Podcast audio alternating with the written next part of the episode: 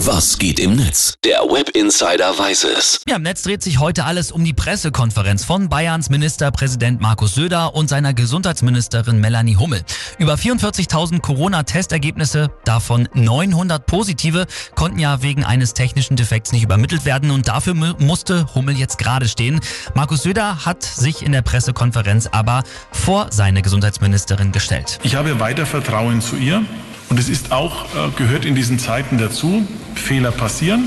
Fehler müssen erkannt werden, sie müssen dann abgestellt werden und sie dürfen sich natürlich nicht wiederholen. Aber es gehört auch zur Führung dazu, dass man in schwierigen Zeiten auch bei Fehlern sich unterhakt Deswegen ist mir wichtig, dass wir das auch weiter zusammen gestalten. Ja, und das sagt das Netz dazu. Toni Levi, der twittert, Söder oder Hummel können überhaupt nichts dafür. Digitale Pannen gibt es täglich, selbst im Krankenhaus. Die Dummheit der Urlauber ist und war es und jetzt bitte nicht wieder rumnölen von wegen Freiheit. Wir leben im besten Wohlstand. Schauen wir auf den User Chaos Forscher, der glaubt nämlich, Melanie Hummel ist noch im Amt, weil ihr Rücktritt die Frage aufwerfen würde, warum der Scheuer noch im Amt ist, dessen Inkompetenz ja weitaus schlimmere Konsequenzen hatte.